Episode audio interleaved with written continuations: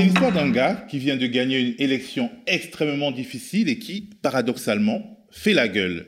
Lors des dernières législatives, François Ruffin a rempilé dans la première circonscription de la Somme. Non seulement il a très largement amélioré son score de 2017, mais il a engrangé 11% de voix en plus par rapport à la présidentielle, alors que son camp était porté par Jean-Luc Mélenchon. Mais voilà, Ruffin ne s'en satisfait pas. Il veut que son camp fasse mieux, selon l'expression de Mélenchon justement, un soir de courte défaite à la présidentielle, il trépigne et enrage en constatant qu'une fois de plus, Marine Le Pen et le Rassemblement national ne cessent de gagner du terrain parmi les gens de peu de ce qu'on a appelé la France périphérique, la France des Gilets jaunes et qu'on pourrait appeler la France des petits blancs.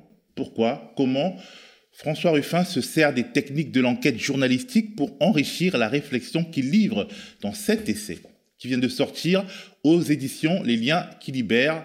Je vous écris du front de la Somme. François Ruffin, bonjour. Bonjour.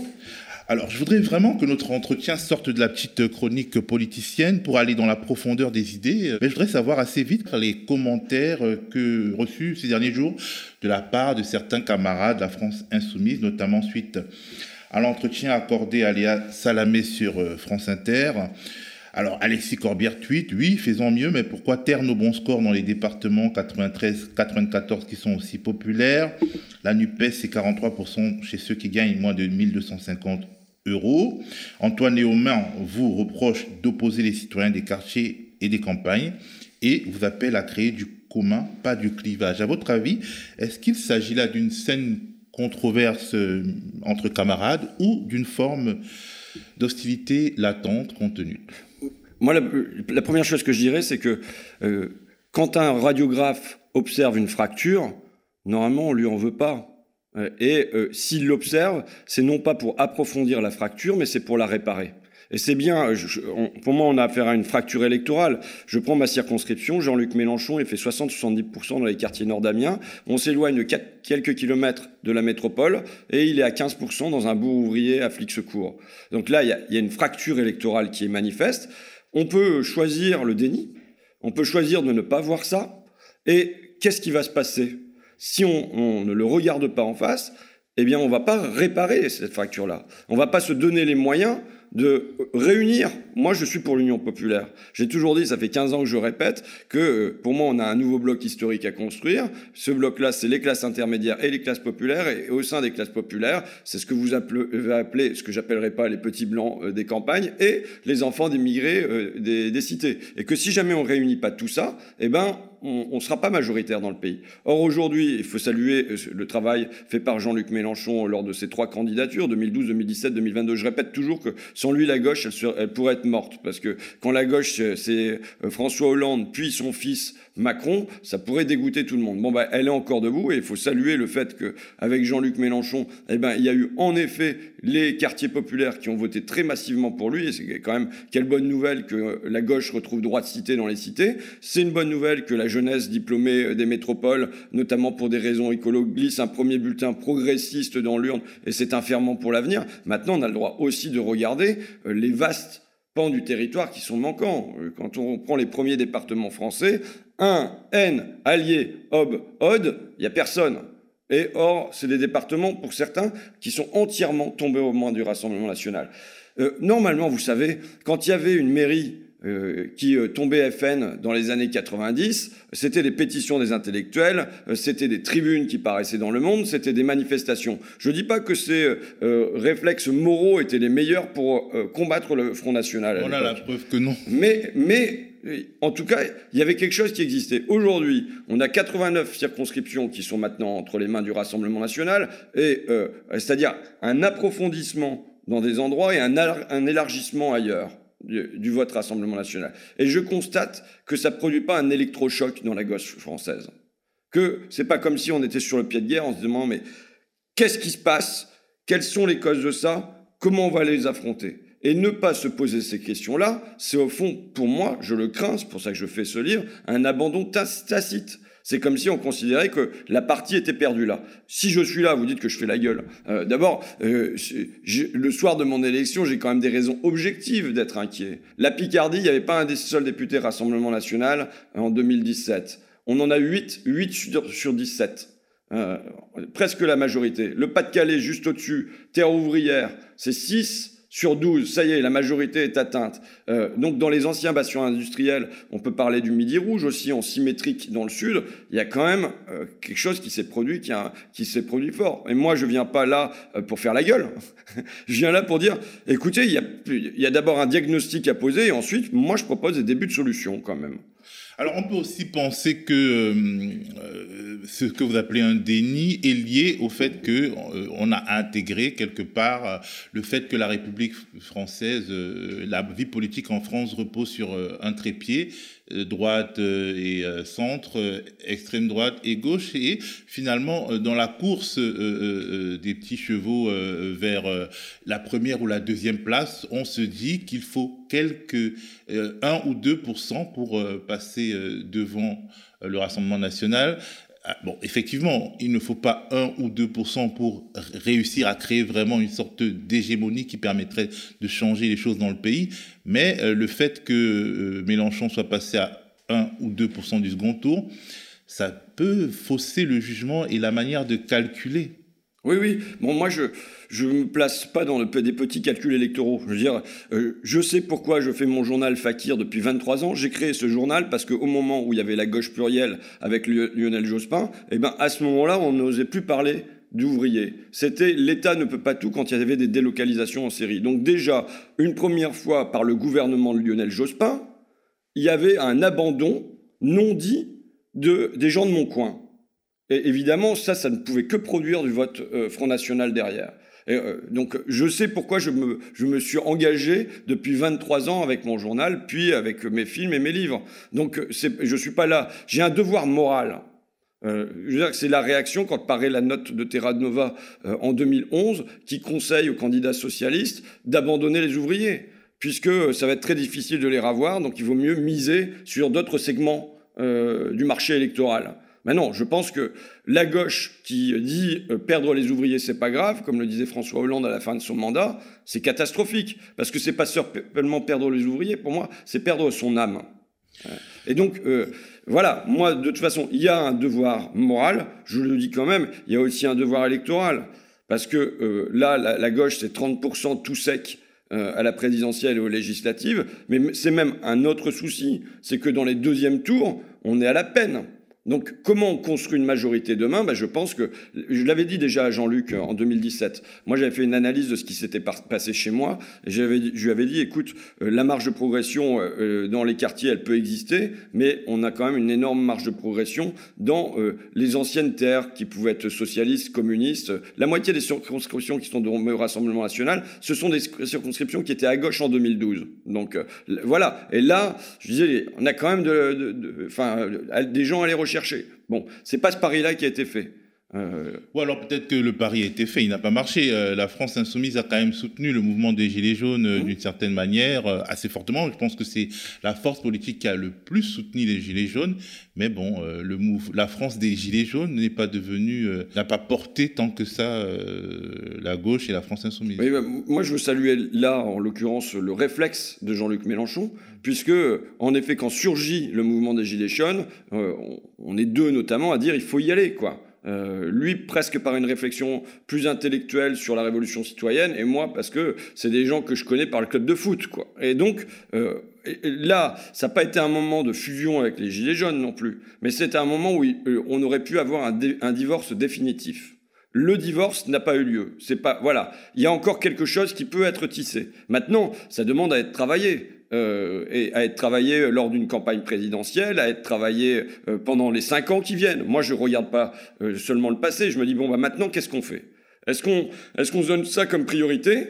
Euh, la France des bourgs, la France des sous-préfectures Est-ce qu'on dit qu'il faut aller retravailler là-bas et avec quel discours qu'est-ce qu'on raconte Ou bien on considère que, en effet, euh, bah, euh, c'est dans l'abstention des jeunes, que ce soit les jeunes des quartiers ou les jeunes des villes, où il y a de la marge de manœuvre aussi, c'est là qu'on doit aller tout chercher. Bon, de toute façon, je vous l'ai dit, moi, pour des raisons morales, je me refuse à abandonner les gens de mon coin, quoi, en gros.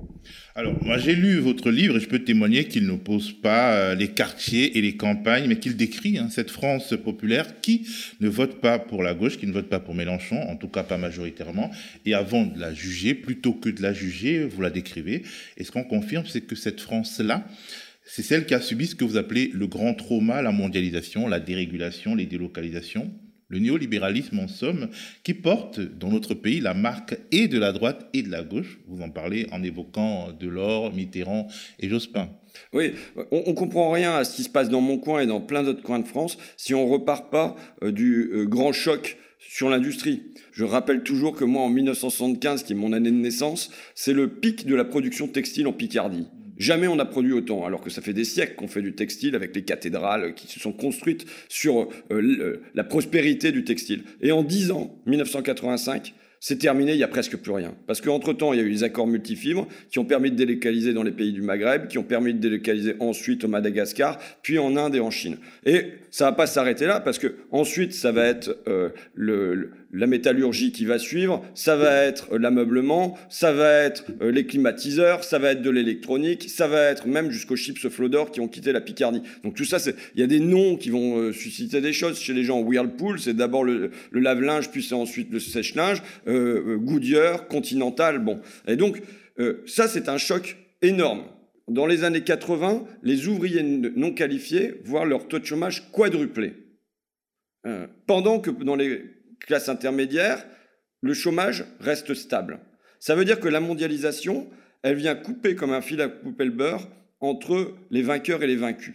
Donc c'est des destins économiques qui se séparent, alors que euh, les deux, en gros les profs et les prolos, avaient voté François Mitterrand en 1981. Là, on a une séparation entre les deux, et euh, les uns qui vont être dans un certain passivisme, une acceptation de la mondialisation, parce qu'elle ne les frappe pas, et elle ne frappe pas leurs enfants, et les autres qui sont dans une inquiétude matérielle pour eux, mais presque une inquiétude métaphysique. Qu'est-ce qu'on va devenir? Où est notre place? Quelle est la place pour nos enfants? Il faut bien voir que quand euh, il y a une fermeture d'usine, c'est pas seulement euh, un monde populaire qui est ébranlé dans un coin parce qu'on perd euh, des salaires stables avec un 13e mois, avec un comité d'entreprise, avec possiblement des vacances pour les mômes, mais c'est aussi où, quelle va être la place pour nos enfants?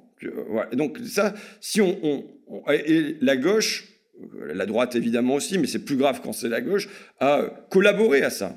elle l'a mis en œuvre avec euh, Jacques Delors à la Commission européenne qui euh, met en place l'acte unique, puis euh, l'élargissement européen, avec Pascal Lamy, son bras droit à l'Organisation mondiale du commerce. Et or, pendant ce temps-là, il y a un, un, double phénomène. Il y a que euh, la même gauche, non seulement elle abandonne sur le plan matériel, mais elle abandonne aussi sur le plan idéologique. Elle dit aux gens, faut cesser de penser de manière manichéenne, archaïque, les travailleurs contre euh, le capital, les salariés, les actionnaires, les petits contre les gros, faut plus penser comme ça. Euh, et ce que m'explique un politique, c'est que quand on dit ça aux gens, et en particulier aux gens qui souffrent, ils abandonnent pas une manière binaire de voir le monde. On a tous une manière binaire de voir le monde, entre le bien et le mal, le juste et l'injuste. Et les gens, ils vont recomposer ça dans les années 80, puisque c'est plus les petits contre les gros, puisque ça, il paraît que c'est dépassé, eh ben ça va être euh, les salariés du public contre les salariés du privé, ça va être les jeunes contre les vieux, et ça va être de manière centrale les Français contre les immigrés. Et, ou les Français contre les Français, euh, les Français blancs contre les Français euh, d'une autre couleur. Voilà. Et donc, ça va être c'est ce euh, clivage-là dans lequel va évidemment s'engouffrer Jean-Marie Le Pen. On le voit dès 1985 où il vient dire bah écoutez, il y a, y a 6 millions d'étrangers en France, vous voyez pas le lien avec les 3 millions de chômeurs.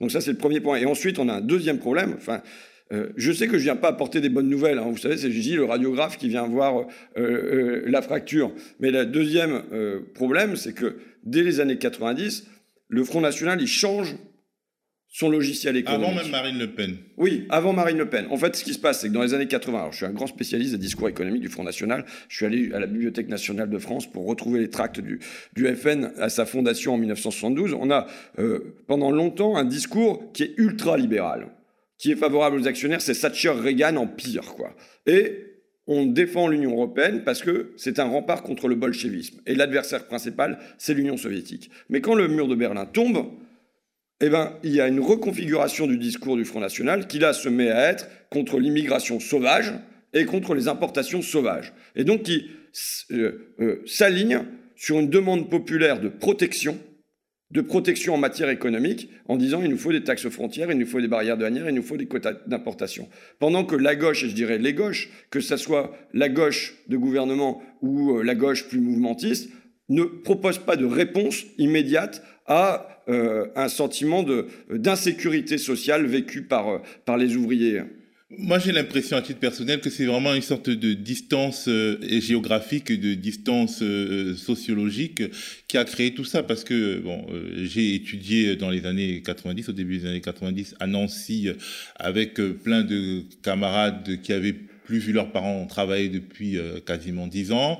Et euh, à l'époque, euh, et à Lille aussi, où il y avait la, décomposition du textile et de toute l'industrie, à l'époque, il me semble qu'une partie de la gauche de gouvernement espérait profiter des interstices de la mondialisation, notamment l'ouverture du marché luxembourgeois a été une sorte de, bah, de grosse opportunité pour tous les, les enfants d'ouvriers qui travaillaient dans les Vosges, etc., qui sont partis travailler au Luxembourg, eux, et à partir de ce moment, effectivement, ils deviennent européens d'une certaine manière, et ça, ça crée une complexité, et les choses ne se clarifient que 10 ans ou 15 ans après le début du mouvement, et les gens se rendent compte qu'ils ont été floués. Mais alors là, il y a une situation particulière avec euh, le, la proximité du Luxembourg en Lorraine, parce qu'effectivement, les anciens travailleurs de la sidérurgie ou euh, des, enfin, vont, vont pouvoir pour leurs enfants euh, devenir des employés de service en faisant des allers-retours au Luxembourg. Tous les bassins industriels n'ont pas une réserve d'emploi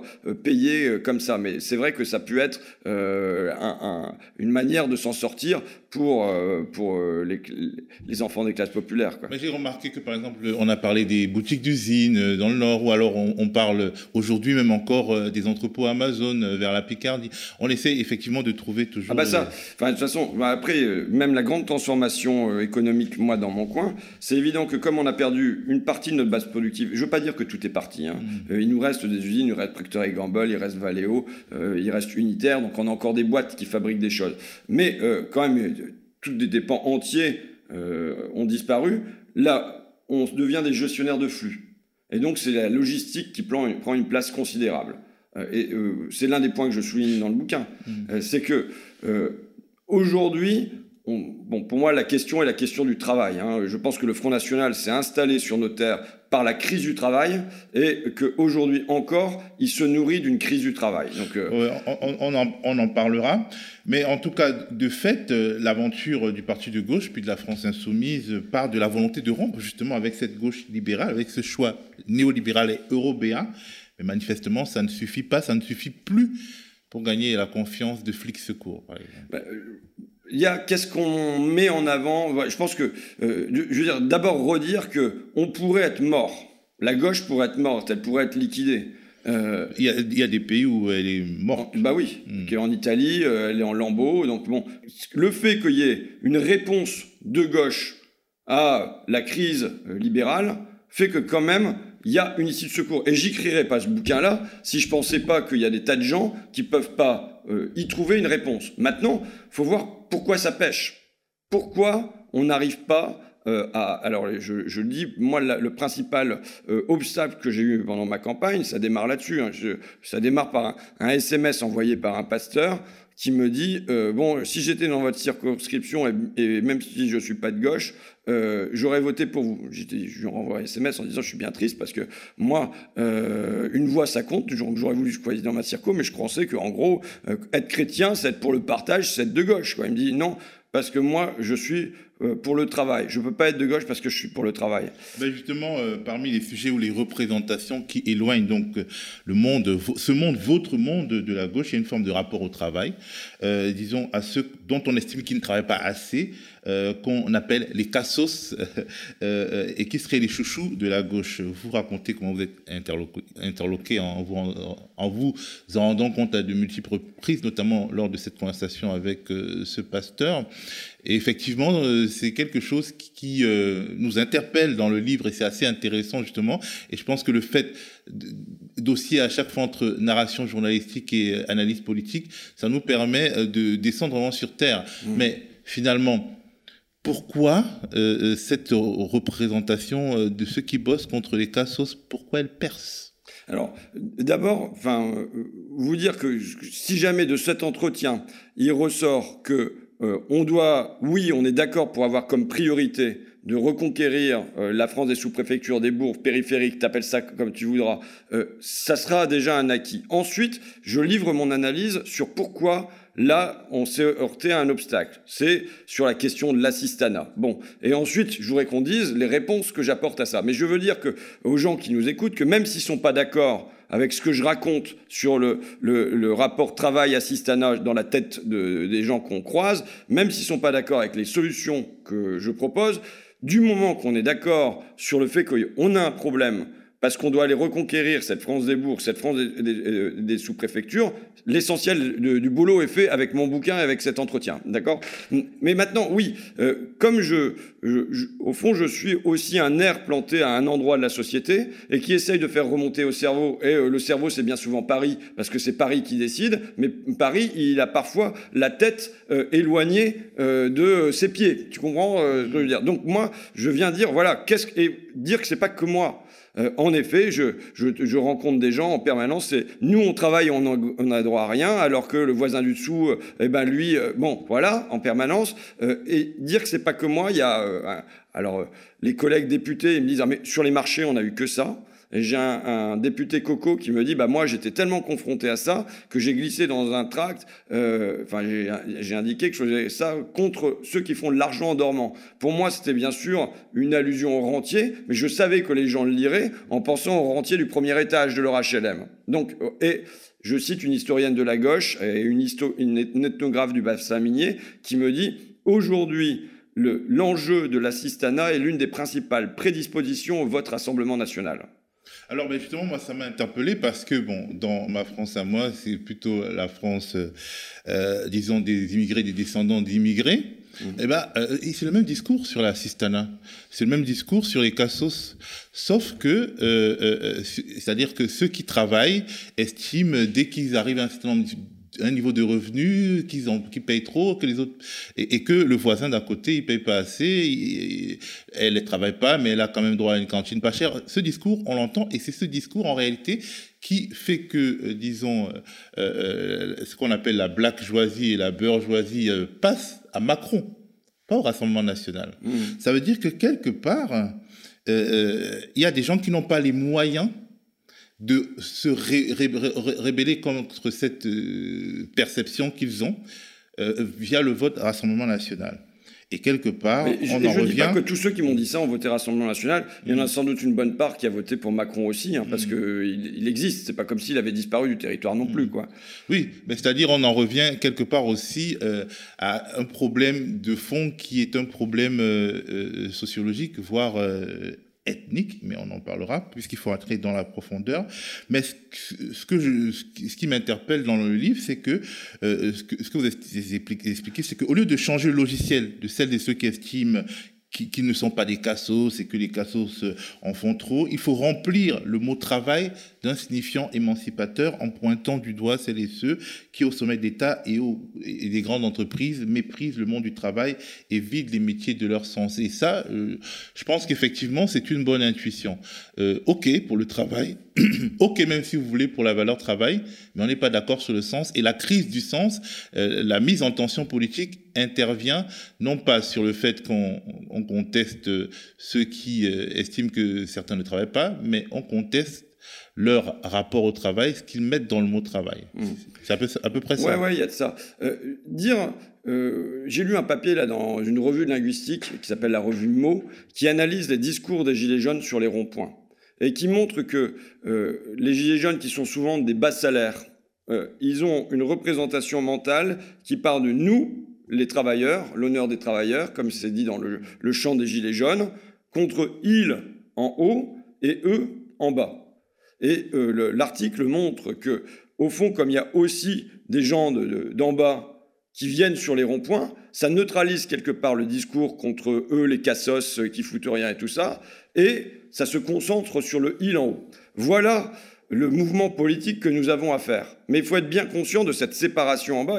Moi, je gagne ma campagne euh, en, opérant euh, au porte-à-porte. Alors, faire de la politique, c'est passer un discours en 30 secondes. 2017, hein. j'ai gagné en, tapant à la porte des gens et en disant, bon, alors, vous êtes content, vous n'allez plus avoir de payer d'impôt de solidarité sur la fortune. Ils me disent, mais attendez, qu'est-ce que vous me racontez Dans des quartiers pop, quoi, ou dans, des petites cités d'anciens corons textiles. Ils me disent, mais c'est n'importe quoi. Mais ça les fait rire et c'est une, une, porte d'entrée en disant, bah voilà, Macron, il va supprimer l'ISF, vous voyez quel cadeau ils font, euh, il fait au gros d'en haut. Quoi. Ben là, c'est pareil, je fais ma campagne sur euh, est-ce que vous pouvez compter avec moi jusque 3 1, 2, 3, ça fait 10 000 euros pour Jeff Bezos, patron d'Amazon qui paye pas ses impôts en France alors que le boulanger du coin, lui, il doit raquer à 24%, euh, et en 3 secondes, il vient de gagner autant que Hayat, ma suppléante, accompagnante d'enfants en situation de handicap, gagne en un an. Et donc, il y a tout un enjeu. Je pense que si on lâche ça, on est mort.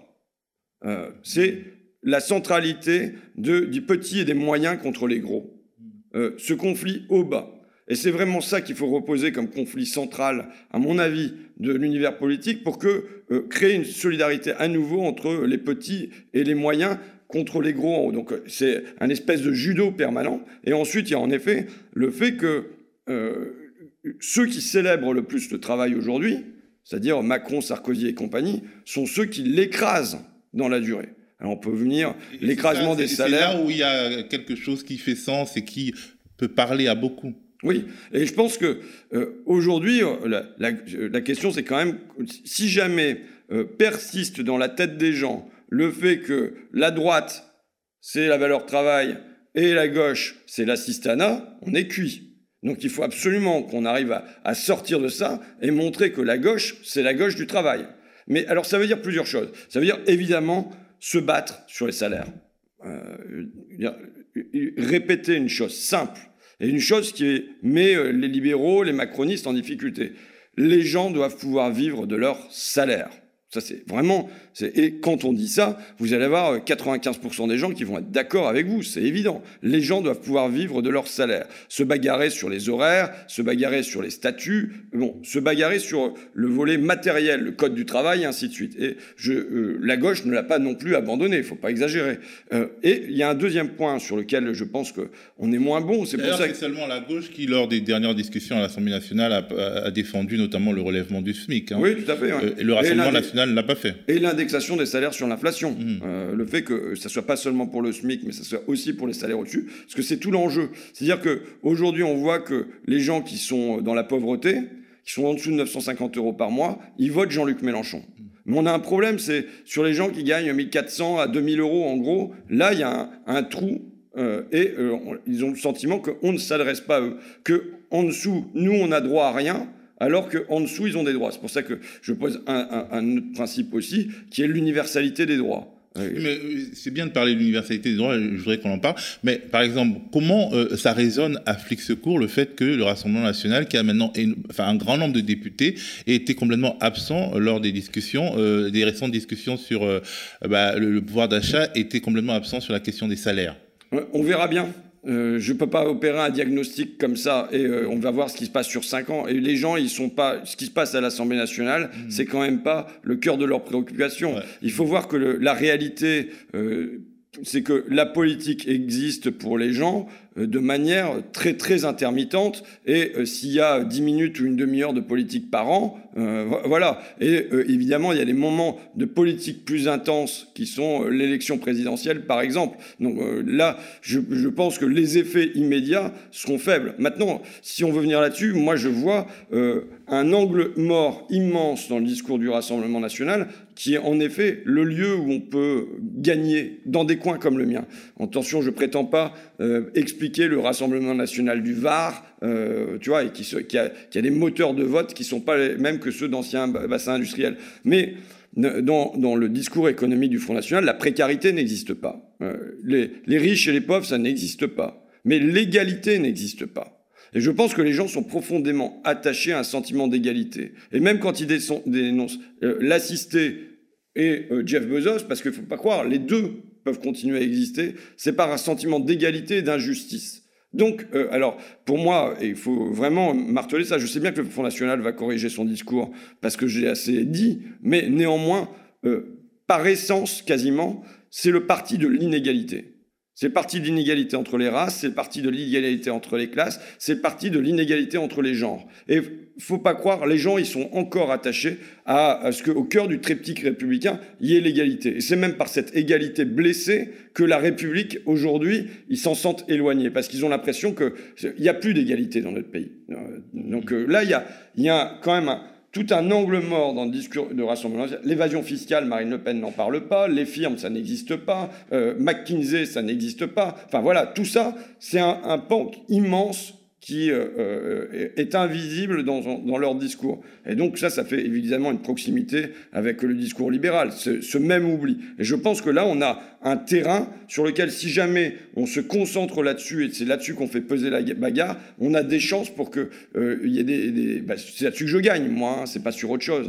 Et eh justement, il y a aussi la, la question, justement, avant de parler du sens du travail, il y a la question finalement de la l'universalité des droits.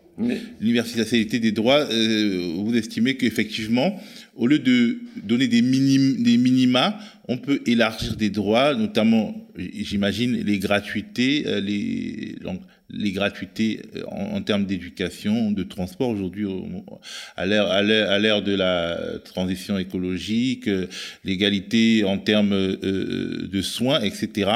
Et finalement, les mêmes droits à Jojo le Gilet jaune qu'à Bernard Arnault, justement pour éviter que euh, euh, le camp néolibéral passe par euh, une sorte de frustration des gens du milieu. C'est ça.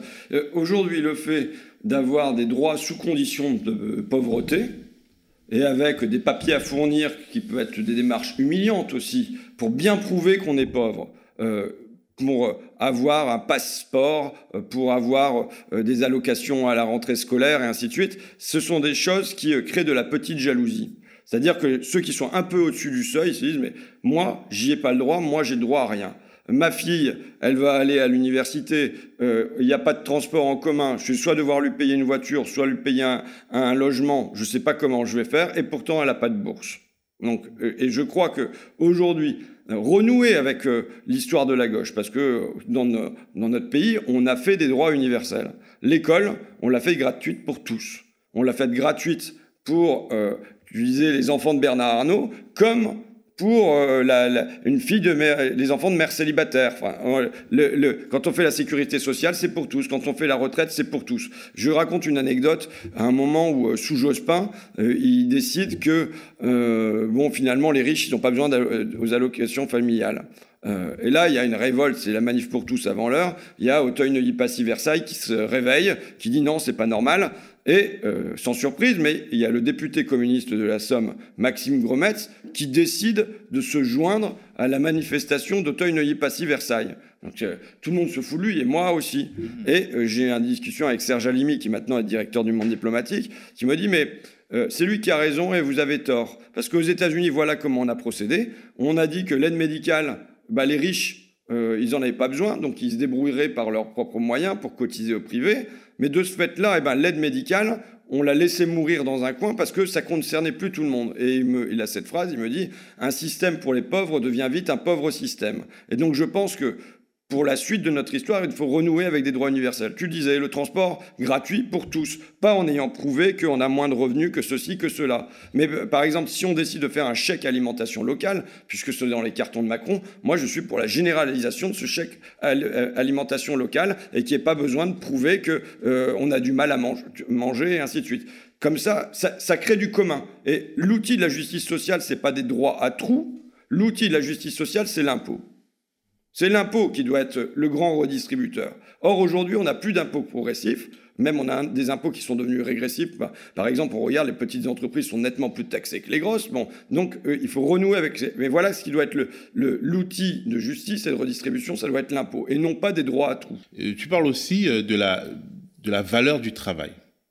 Euh, c'est-à-dire, pour remplir le mot travail d'un autre signifiant que celui qui considère que le travail, ça doit être euh, travailler pour Uber ou travailler pour Amazon, euh, tu estimes qu'il faut dire, bah, en fait, oui, il y a du travail, il y a beaucoup de, travail, il y a un certain nombre de défis, euh, des défis qui tiennent à l'urgence climatique, à la nécessité de se soigner, de se nourrir, de se vêtir, et nous devons tous nous enrôler dans une sorte de travail qui ne serait pas soumis aux, aux exigences capitalistes, mais aux exigences écologiques et biologiques, aux exigences de la vie.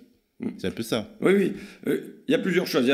Euh, bon, euh, la valeur travail, même moi, ça me fait pas peur de prononcer ce truc-là. Parce que je sais qu'au fond, c'est une valeur populaire. Tu gagneras ton pain à la sueur de ton front. Il y a un truc qui reste, qui est fortement ancré de cette manière-là. Donc, la question aujourd'hui, c'est. Donc, il y a des questions matérielles sur les horaires, les salaires, le statut, les revenus et tout ça, que, sur lesquels il faut continuer à se bagarrer. Mais il y a une autre question qui est celle de la fierté du travail. Je veux dire que euh, on, a été, on a eu une séquence qui devait permettre de reprendre ça à plein. C'était quoi? C'est la séquence Covid-19. Là, vous avez la preuve que le pays tient parce qu'il euh, y a les caissières qui font leur travail, les aides-soignantes qui font leur travail, les auxiliaires de vie qui font leur travail, les caristes qui font leur travail, les camionneurs qui font leur travail, les chefs de rayon qui font leur travail, bon, les manutentionnaires qui font leur travail, donc sur, toute cette main-d'œuvre d'habitude invisible. Et d'ailleurs, le président de la République lui-même, quand même, pour que ça vienne jusqu'à lui, euh, s'y est pas trompé quand il dit il faudra se rappeler que notre pays tout entier repose aujourd'hui sur ces femmes et ces hommes que nos économies reconnaissent et rémunèrent si mal. Et il ajoute même, les distinctions sociales ne peuvent reposer que sur l'utilité commune. Mon Macron de gauche, je le connais par cœur parce qu'il dure que 30 secondes. Bon, mais euh, euh, derrière, il y a un rapport, je dis que je suis tombé amoureux d'un rapport, un rapport remis à la ministre du Travail qui s'appelle le rapport RL, qui montre, euh, qui identifie 17 métiers que je viens de nommer, en plus des ouvriers de l'industrie agroalimentaire, des choses comme ça, et qui dit, voilà, ces métiers-là doivent continuer en cas de crise, ce sont des métiers essentiels, or, ça représente 5 millions de salariés, qui sont beaucoup moins payés que les autres salariés du privé, qui ont plus de contrats courts, qui ont des horaires instables, qui respirent plus de produits chimiques. Mais en revanche, ces gens-là ont majoritairement un grand sentiment d'utilité de leur travail. Et je pense que on doit, la, campagne se déroule euh, à la suite de ça, et je pense qu'on aurait pu se centraliser là-dessus. On aurait pu euh, non seulement dire, ben voilà, ces gens qui sont indispensables au pays, nous, la gauche, nous nous engageons métier par métier à faire que ça soit 1500 euros minimum pour tout le monde et qu'on construise euh, non pas euh, deux heures de ménage le matin, deux heures de ménage le midi et puis des petits bouts de contrat dans tous les sens, mais euh, un vrai temps de travail qu'on cesse la sous-traitance qui est une maltraitance, qu'on engage une bataille sur ces, ces métiers-là, mais aussi qu'on engage la bataille de la fierté. je veux dire que le Parti communiste de l'après-guerre, il avait euh, héroïsé le mineur de fond ou le métallo en disant c'est eux qui, vous qui reconstruisez la France. Vous êtes des acteurs de ce pays. Euh, et là, je pense que de la même manière, on, devrait héroïser l'auxiliaire de vie sociale, on devrait héroïser le cariste, parce que s'ils sont pas là, le pays s'écroule. Or, non seulement on les héroïse pas, mais les mots auxiliaire de vie sociale ou cariste ne sont pas prononcés. Ils n'existent pas. Comment pourrait-il se sentir représenté par euh, des politiques qui prononcent pas le nom de leur profession, qui euh, n'entrent pas dans leurs conditions concrètes d'existence, qui proposent pas de les transformer. Et je pense que là, ça, rejoint le dernier point que vous abordez, c'est que euh, on doit ne pas seulement parler des travailleurs comme étant des victimes souffrantes, ce qui peut être une partie de la réalité, mais on, travailleur, ça doit être aussi un acteur ce sont aussi des acteurs de l'histoire, ce sont des acteurs du pays. alors après, il y a comment on fait une écologie populaire, parce que c'est l'autre problème. Hein. C'est que quand même, dans des coins, quand on prononce le mot écologie, les gens ils font 5 mètres en arrière en disant, mais attendez, vous voulez me faire changer ma bagnole alors qu'elle roule encore très bien, puis qu'est-ce que vous allez vouloir me faire faire avec ma cuve à fioul ben, Je pense que euh, une écologie populaire, c'est une écologie qui dit, nous avons besoin de travail demain.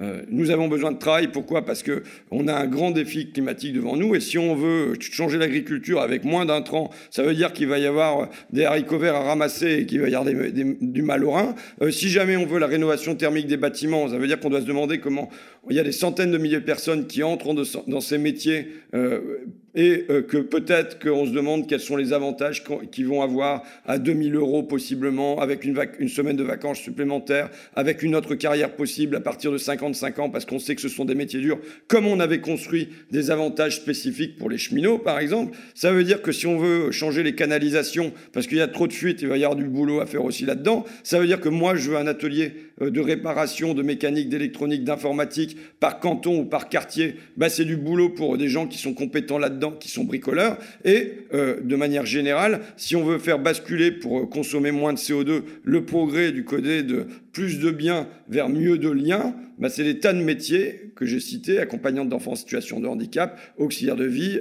aide à domicile, assistante maternelle. ça représente des masses de travail énormes.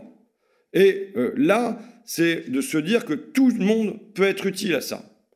Bah, justement, alors ce qui est frappant, c'est que les travailleurs essentiels, ce sont les deux France qui ne votent pas pareil. C'est-à-dire, c'est la France des, banlieues, euh, des quartiers, comme on dit, et c'est la France euh, de la euh, semi-ruralité, la France, disons, périphérique.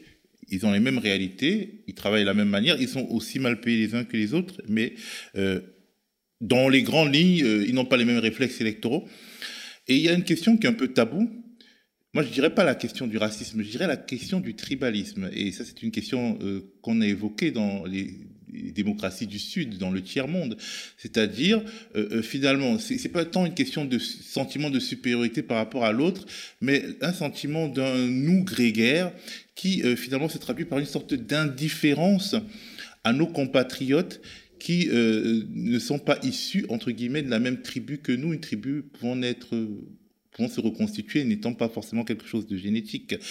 Et euh, il me semble qu'on on est face à un problème de ce type, c'est-à-dire que euh, on a, d'un point de vue de, la sensibilité, d'un point de vue sociologique, des gens qui ne se connaissent pas, qui ne veulent pas se connaître et, qui ne s'aiment pas de manière instinctive et, dans les deux côtés, par exemple, j'ai écouté Diams, Ma France à moi. Effectivement, c'était un manifeste contre le Rassemblement national, mais c'est aussi un peu un manifeste contre la France périphérique, hein, quelque part, euh, cette France profonde qui voudrait qu'on bouge, etc. Est-ce qu'il n'y a pas ce problème-là? Est-ce que ce n'est pas une sorte d'angle mort extrêmement difficile à résoudre? Bah, bon, alors moi, je vais le dire avec fierté, euh, quand même, sur mes résultats électoraux. Donc, c'est à, l'échelle d'une journée. Hein, je veux dire, c'est un bulletin de vote dans l'urne, mais je suis majoritaire largement dans les quartiers nord d'Amiens, mais je suis aussi majoritaire largement euh, à Flic Secours. Donc, c'est pour dire qu'il euh, y a la possibilité d'un nous.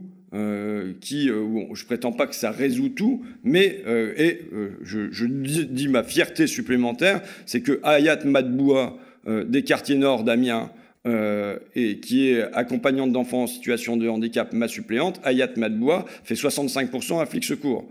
Euh, donc voilà, je ne pense pas qu'il y ait un phénomène de rejet automatique. Maintenant, c'est comment on construit le nous.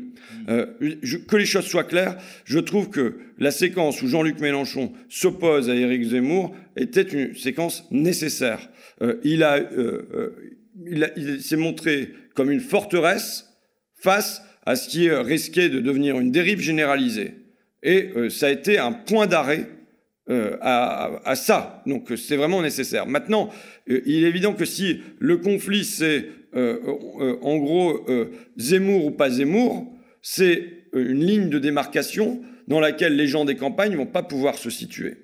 Donc c'est pour ça que je pose la question de quel nous on a, et je pense que reconstruire ensuite une autre conflictualité sur en haut contre nous en bas, et qui montre tout ce qu'il y a de commun. Là, euh, ce qu'il y a de commun entre eux, en effet, la, France des caristes rurales, mais c'est aussi euh, toutes les banlieues sont faites de caristes. Euh, quand tu prends le métro, tu vois bien que les aides à domicile, les femmes de ménage de couleur, ici à Paris, arrivent des banlieues et ont un temps de trajet infernal pour venir euh, fournir cette main-d'œuvre à Paris. De la même manière que dans les campagnes, ça va être la même chose en plus blanc. Donc, et même sur des thèmes qui sont pas ceux du travail, mais tu regardes par exemple les déserts médicaux. Le premier désert médical, c'est la Seine-Saint-Denis, mais ensuite vient la Mayenne. Donc on voit que, au fond, les conditions matérielles d'existence, tu sais, par exemple, euh, moi, le premier livre de Christophe Guilluy sur l'Atlas des fractures sociales, euh, avec, qui faisait avec Christophe Noyer, est un livre qui m'a beaucoup intéressé parce qu'il mettait en lumière cet abandon euh, de la France périphérique. En revanche, je me suis séparé de Christophe Guilluy quand il s'est mis à euh, opposer euh, la souffrance des campagnes à la souffrance des banlieues en disant que bah, finalement la souffrance des campagnes elle est, elle est, plus importante que la souffrance des banlieues. Je pense que c'est un c'est une balance que nous n'avons pas à faire. Et par ailleurs quand même comme ayant travaillé longuement sur le quartier nord, je sais ce qu'il y a de destin brisé aussi dans les banlieues. Donc là, je pense qu'il y a à, à, se demander quels thèmes vont permettre de rassembler plutôt que de diviser. Je vais donner des... C'est pour ça qu'à la fin, je dis, euh, tu dis, bah, c'est des gens qui ont du mal à vivre ensemble quelque part. Je pense que... Non, non peut-être pas à vivre ensemble, mais à s'intéresser profondément euh, les uns aux autres, c'est-à-dire à créer... C'est-à-dire que notre manière de vivre, il n'y a pas euh, de lieu de rencontre qui euh, permet d'avoir une expérience collective, il n'y en a plus en mmh. fait. Et donc, quelque part, c'est pas une détestation, mais c'est une indifférence, une concurrence. Mmh.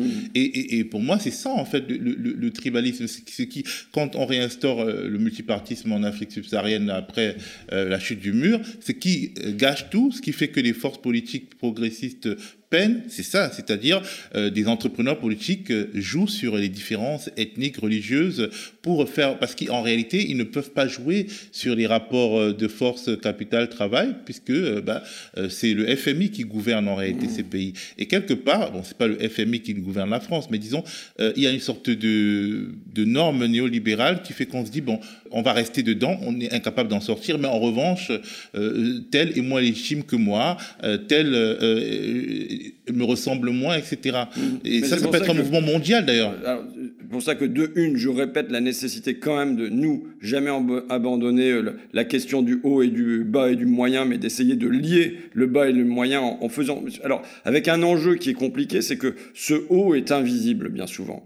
Euh, C'est-à-dire qu'auparavant, je raconte qu'à Flic Secours, euh, quand les gens ils bossaient chez, dans les usines saintes textiles, ils sortaient de l'usine pour regagner leur taudis et il y avait les châteaux des frères saints alentour. Donc ils voyaient immédiatement où allait la plus-value.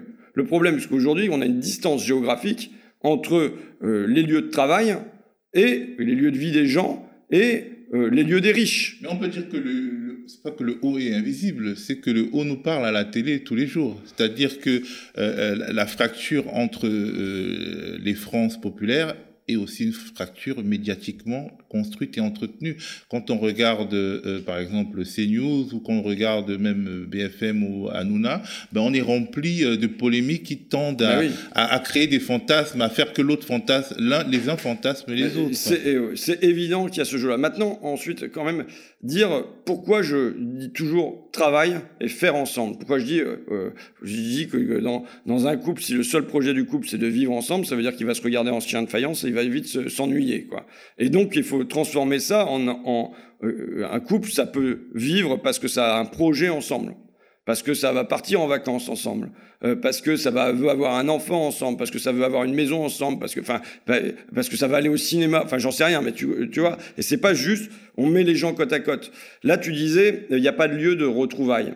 Au fond, dans mes récits, il apparaît quand même qu'il y a des lieux parfois.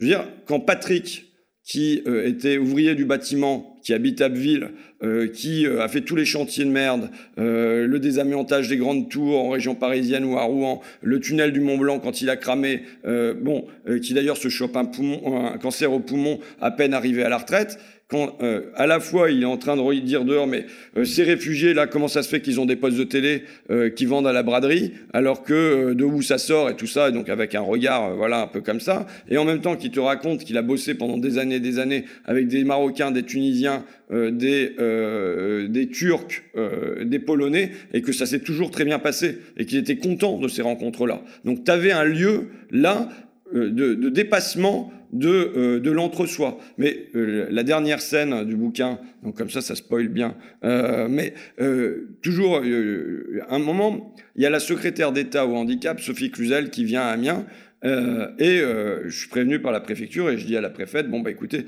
j'ai envie que la visite de la ministre se passe bien, je souhaiterais qu'elle ait une heure de tête à tête avec des accompagnantes d'enfants en situation de handicap. La préfète, en général, elle comprend, euh, elle, ça a changé, elle a changé là, mais elle comprend ce que ça veut dire, je voudrais que ça se passe bien. Donc, euh, donc elle, elle m'accorde euh, cette heure-là. Et donc, il y a une discussion entre Asia, Ayat, Aline et Sandy et Sophie Cluzel, Euh, c'est une belle discussion, elle dure une heure, et moi je m'endors un peu parce que j'ai entendu ça 50 fois. Ça fait, euh, j'ai tourné le film Debout les femmes avec elle, je les connais, je connais leur discours par cœur, et euh, bon, je, roupille à moitié, ou alors je me mets en écoute flottante et je me dis, mais bon sang, ça fait des années que je les fréquente, ça fait une heure là que je les écoute. Il n'y a pas un moment où elle parle de qu'est-ce qu'on mange le vendredi, de comment on va s'habiller, tu vois. Mais la seule, les seules questions qu'elle pose, c'est comment on peut faire notre métier au mieux possible pour les enfants, comment on peut vivre de notre métier?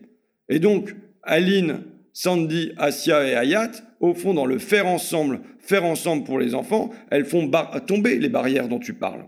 Et donc voilà pourquoi je pense que porter ensemble un projet de société en disant, voilà, euh, on a affronté ce grand défi climatique, ça nécessite de faire ensemble et euh, de faire ensemble en travaillant, et en travaillant tous, en considérant qu'il n'y a pas un seul humain. Alors évidemment, il y a les, les amochés de la vie hein, quand même, hein, qui se sont pris des cartons et tout ça. Et euh, il ne s'agit pas de les remettre au travail de force, c'est pas du tout ce que je viens de dire. Mais se dire qu'il y a plein de personnes qui ont une richesse humaine de savoir-faire. Moi, je ne sais pas cuisiner, je ne sais pas bricoler. Euh, je enfin, tu vois, il y a des tas de trucs que je ne sais pas faire et que, que ça peut être apporté à la société pour dire que les gens ils fassent ensemble, et je pense que c'est en faisant ensemble, tu vois, euh, euh, si tu rencontres des gens qui sont complètement différents de toi, mais différents de toi socialement aussi, que tu les mets autour d'une table, euh, juste en disant, bah, vivez ensemble, vous allez vous faire suer. Si tu les mets à faire un match de foot ensemble, on est des coéquipiers, on est dans le vestiaire ensemble, on va aller sur le terrain, tu vois, et là, il y a quelque chose qui fait qu'il y a de la fraternité qui se crée parce qu'on fait quelque chose ensemble et qu'on n'est pas juste en train de se regarder en chien de faïence. Est-ce que c'est pas un peu trop matérialiste? Est-ce que la question de la blessure narcissique... C'est hyper spiritualiste ce que je te dis, c'est pas du tout matériel.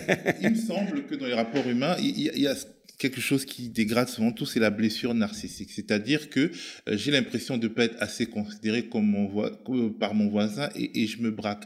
Et, euh, par exemple, euh, François Ruffin, pour certains électeurs de gauche, c'est celui qui a refusé d'être à la manif contre l'islamophobie à une, période et qui a dit, qui a fait une blague sur les gaufres, je ne me rappelle plus très bien.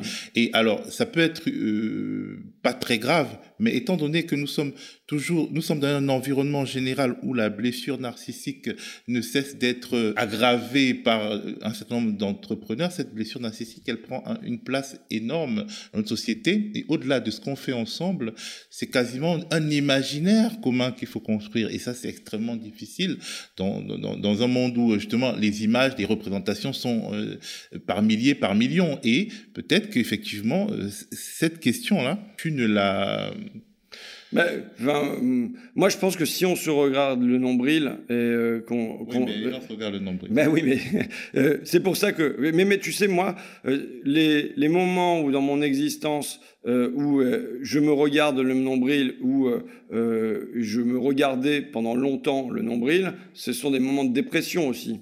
Euh, ce sont des, moments d'inaction et où, euh, en effet, la vie va devenir noire. Parce que, bon, euh, la réalité, c'est que si on regarde la situation politique, climatique et tout ça, il y a quand même le pessimisme de la lucidité qu'on doit associer à l'optimisme de la volonté. Mais dès que la volonté de faire, elle s'estompe et elle retombe, on en vient vite quand même au pessimisme de la lucidité. Et donc la question, c'est pour ça que je repose la question, excuse-moi, mais du faire ensemble. C'est-à-dire que, en effet, si on se regarde les uns les autres, mais qu'est-ce qu'on a de commun, qu'est-ce qu'on n'a pas, pas commun? Mais dès que, même, tu vois, je donnais l'exemple du foot parce que tu sais que c'est une pratique qui me tient à cœur. Mais dès que tu mets des gens à cuisiner ensemble, ben, oui. mais oui, euh, et euh, l'apport de euh, la cuisine marocaine avec la ficelle picarde, quand j'ai lancé Fakir en 99, il y avait un, un, copain qui avait lancé, c'était au moment où le Front, Front National avait permis d'élire le président du conseil régional de Picardie. Et il y avait couscous, ficelle picarde, même combat, tu vois. Et donc, quand tu mets des gens à faire ensemble, je pense que tu parviens à passer par-dessus en étant dans l'action ce que tu retrouves dès que tu es en situation stagnante. Faut, on peut pas, si on, reste en situation, c'est même ce que je dis, nos gouvernants ont placé le pays en situation stagnante. On, ils ne portent aucun projet. Quel est le projet de Macron? Mais quel est le projet, pour pas centraliser sur lui, de nos gouvernements depuis 40 ans? C'est nous dire qu'il faut nous adapter à la mondialisation, qu'il faut être concurrentiel, qu'il faut être compétitif là-dedans. Est-ce que c'est un projet? Non. Donc, c'est une défaite. Ben oui, mais c'est pas un projet. Donc il y a à recréer une aspiration à, autre chose et à embarquer les gens dans une histoire. Moi je dis normalement, aujourd'hui ça devrait être Roosevelt 1942. Roosevelt 1942, c'est quoi? Il arrive, il, entre en guerre, il manque euh, de porte-avions, il manque de bombardiers, il manque de tanks, il manque d'à peu près tout pour mener euh, ça. Qu'est-ce qu'il fait? Il met, canalise toutes les énergies du pays, tous les savoir-faire du pays, toute la main-d'œuvre du pays, tous les capitaux du pays en une direction qui est l'économie de guerre. Normalement, aujourd'hui, notre pays devrait faire la même chose, canaliser toutes les énergies, tous les savoir-faire, tous les capitaux, toute la main-d'œuvre en une direction qui est l'économie de guerre climatique. Et si jamais on était embarqué dans cette bataille-là, eh les, les barrières, je vais même dire les barrières de classe, elles s'estompent.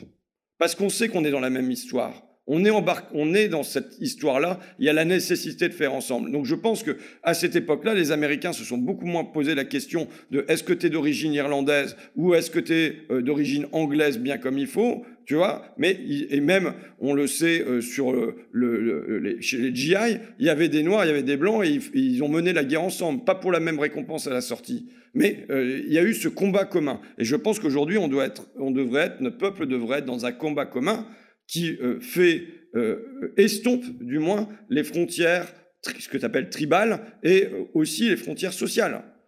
Mais alors ça, pour ça, Roosevelt, il n'a pas attendu que les frontières sociales, elles tombent d'elles-mêmes. Hein. Il a décidé de mettre un impôt sur le revenu de 95% pour dire, c'est chacun va faire un effort. Il y a des hommes qui vont être envoyés sur le front, mais pendant ce temps-là, les riches, ils doivent payer pour financer cette guerre. Donc voilà. Ben, en tout cas, les deux France populaires dont on a beaucoup parlé, ben, en fait, elles regardent le média euh, et donc euh, ben, elles écouteront cette conversation. Donc, euh, je leur dis que effectivement, pour aussi euh, sortir euh, euh, des narrations imposées par les médias des milliardaires, nous avons décidé de devenir une vraie télé et donc d'engager un chantier sur trois ans qui nous permettra d'aller demander au CSA, enfin à l'ex-CSA, notre place sur la TNT, notre place sur les box, notre place dans le paysage audiovisuel français, faire ensemble un projet émancipateur. voilà. merci beaucoup pour ce livre. Je vous écris du front de la Somme qui, effectivement, ben, euh, en réalité permet un dialogue plus qu'une confrontation, contrairement à ce qu'on peut entendre ici et là. Merci François pour cette conversation qui a commencé par le vouvoiement et qui s'est terminée en tutoiement. merci.